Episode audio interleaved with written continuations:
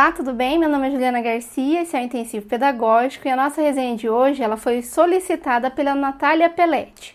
O texto que nós vamos abordar é o da Chizuko Kishimoto, onde ela reúne nove autores, na verdade ela e mais oito autores, para abordar os temas jogos, brinquedos, brincadeiras e educação. A lógica do texto é construída em cima da fala de profissionais de áreas diferentes que vão aprofundar essas temáticas. Então vão ter textos que vão falar a partir da ótica da educação infantil, da matemática, da psicopedagogia, do fracasso escolar, de crianças com deficiência, entre outros. Mas vamos direto ao assunto, sem enrolação. Duas primeiras informações que você tem que ter em mente quando a gente faz essa leitura é que o brinquedo e a brincadeira nem sempre foram bem vistos pelas pessoas. A autora, a Kishimoto, ela vai contar pra gente que a partir do início do século 20, as brincadeiras tradicionais eram inclusive mal vistas. Isso porque as pessoas achavam que elas eram causadoras de corrupção e desvio de conduta. E é por isso que as classes dominantes não viam com bons olhos. Ou é por isso que as brincadeiras eram desvalorizadas pela classe dominante. No entanto, a partir dos estudos realizados pelos cognitivistas, ou seja, os autores que começam a entender ou a estudar como é que o cérebro da criança aprende, a concepção de que a brincadeira e o brinquedo eles são importantes, ele começa a surgir. E aqui a autora vai trazer quatro referências principais.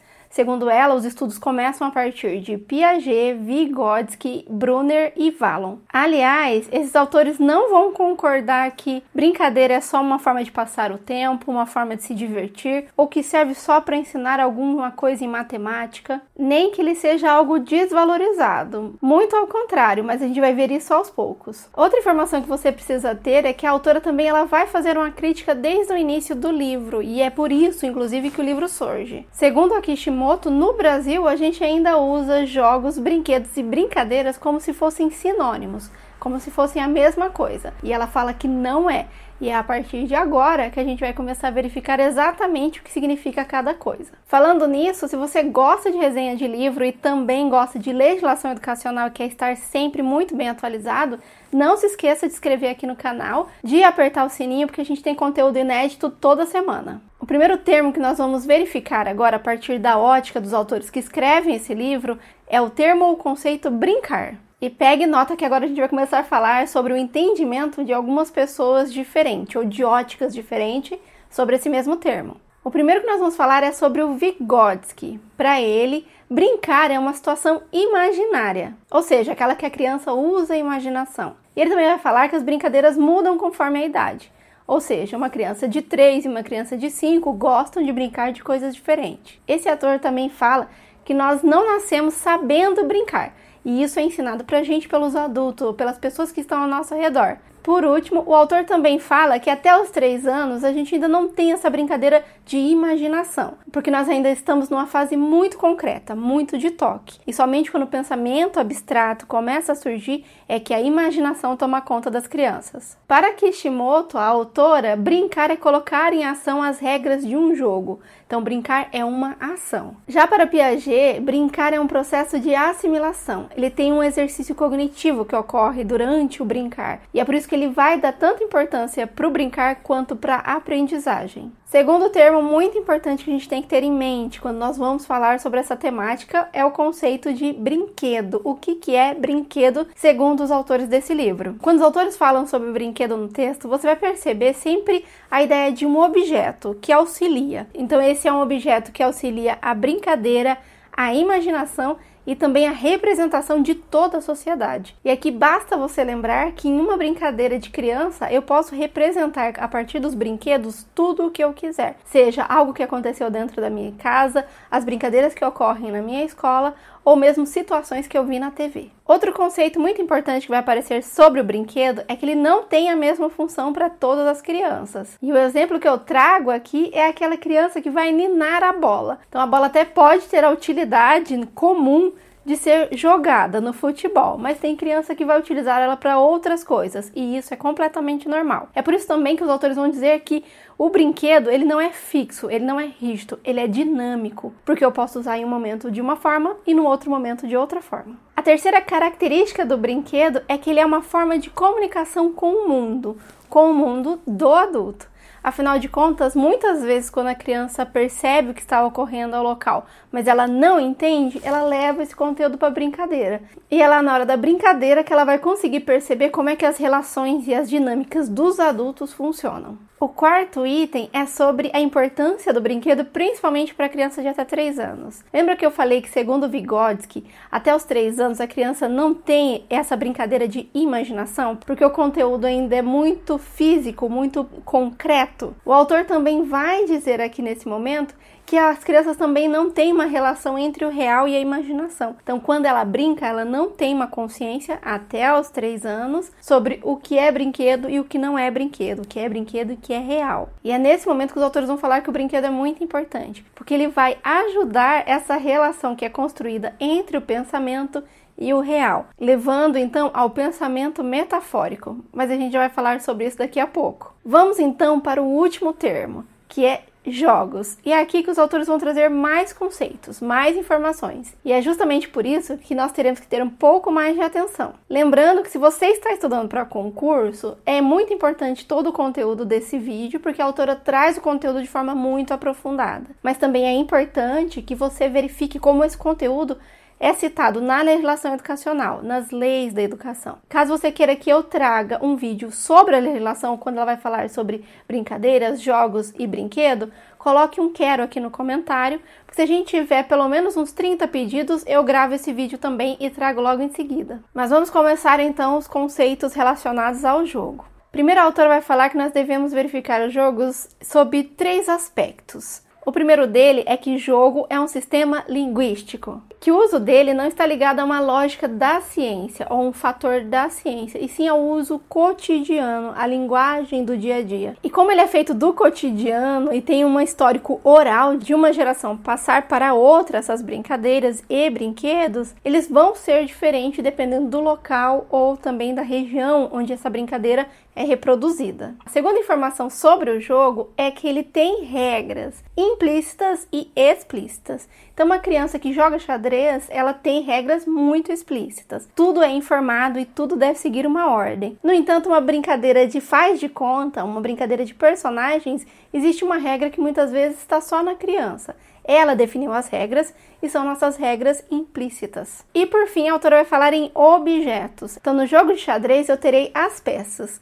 E não faz de conta, eu posso ter uma boneca, uma caixa que será um carro ou qualquer outro objeto. Então, sempre ao analisar o que é um jogo ou o que não é um jogo, a autora vai prestar atenção nesses três itens. E por que que os autores vão defender que o jogo é importante? ou por que nós devemos utilizar o jogo na nossa prática. O Piaget vai dizer em 1967 que o jogo ele ajuda a construção do conhecimento, principalmente no sensório motor, ou seja, em bebês, e no pré-operatório, que é a idade da pré-escola. Outros autores vão dizer que o jogo favorece o desenvolvimento físico, cognitivo, afetivo, social e moral. É por isso, principalmente, quando eu quero trabalhar conteúdos socioemocionais, o jogo é perfeito. Você também pode ouvir que ele maximiza ele amplifica a aprendizagem, ele é um mecanismo de aquisição social e cognitiva, ou seja, por meio da brincadeira eu posso aprender como é que a sociedade funciona, eu posso aprender regras da minha sociedade e eu também vou ter um desenvolvimento cognitivo como Piaget vem falando desde o início. Para finalizar, o texto ainda vai dizer que o jogo aproxima a criança do conhecimento científico,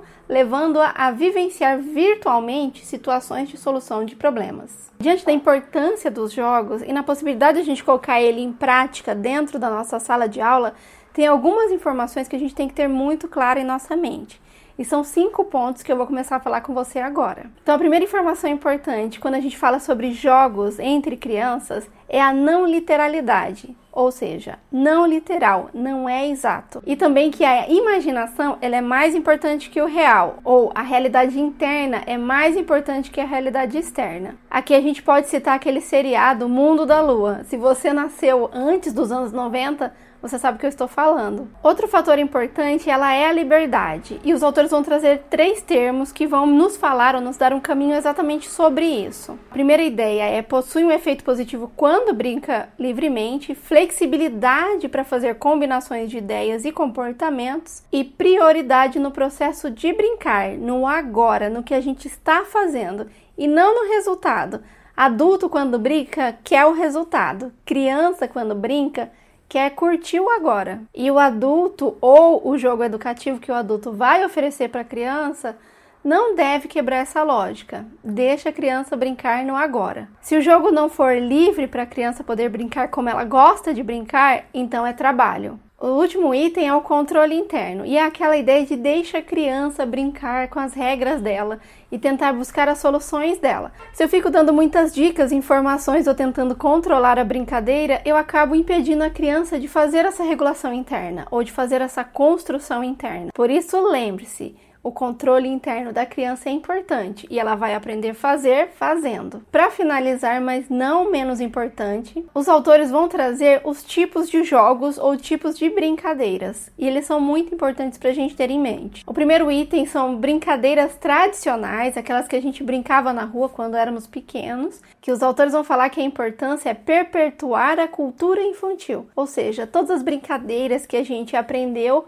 a partir dos nossos pais, que aprendeu com os avós e assim por diante. Outra característica dessas brincadeiras é que elas são anônimas. O segundo item que os autores vão falar é sobre jogos educativos ou jogos didáticos. Segundo os autores, têm o objetivo do desenvolvimento cognitivo, da criatividade, da aprendizagem de forma lúdica e, principalmente, a ação intencional, porque ela possibilita a afetividade, a construção de representações mentais, ou seja, aquela aprendizagem que vem pela cognição, a manipulação de objetos e o desenvolvimento de ações sensório-motoras, ou seja, o físico e tudo o que o físico pode proporcionar, e as trocas nas interações, as relações sociais que a criança constrói enquanto joga. O jogo contempla várias formas de representação da criança ou suas múltiplas inteligências, contribuindo para a aprendizagem e o desenvolvimento infantil. Próximo item é as brincadeiras de faz de conta, que alguns autores podem trazer explicações bem similares quando eles falam sobre jogos simbólicos, jogos de representações de papéis ou sociodramáticos e jogos de representação. É nesse tipo de jogo que a imaginação ou a situação imaginária ela é mais visível, porque a criança nesse momento ela está aprendendo a usar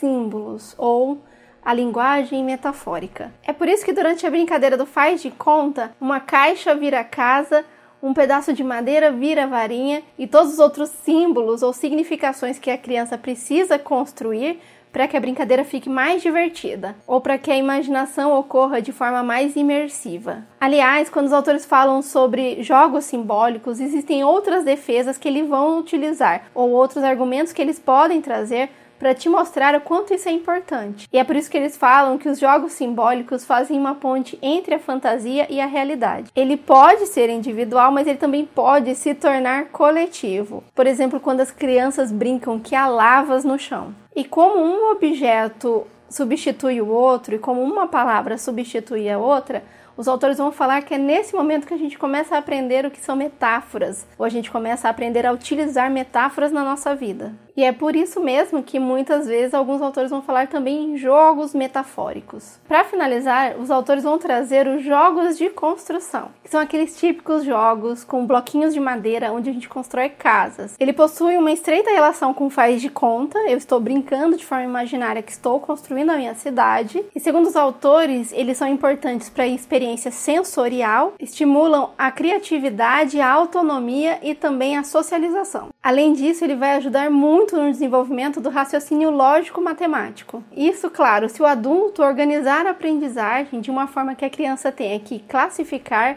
seriar, sequenciar, verificar a relação de espaço, tempo e medidas. É claro que os conceitos que trazem nesse livro eles não são somente em relação ao jogo. Você vai verificar muitas informações em relação à formação de professores, à psicopedagogia, e outras informações muito importantes. Mas para esse vídeo a gente precisava trazer principalmente os conteúdos mais relevantes ou considerados mais relevantes pela autora no início do texto. Lembre-se que agora lá no intensivo pedagógico nós vamos começar o conteúdo exclusivo, onde eu falo para você como é que isso tudo vai cair na prova. Além disso, eu separei 50 questões comentadas que é para você treinar bastante e nunca mais errar na prova. Ah, e lembre-se que todos os nossos vídeos, eles têm podcast. O link está aqui na descrição e não se esqueça de curtir esse vídeo caso esse tipo de conteúdo seja útil para você. É só assim que eu fico sabendo se eu devo ou não continuar gravando vídeos sobre essa temática. Por hoje é só, um abraço e até a próxima!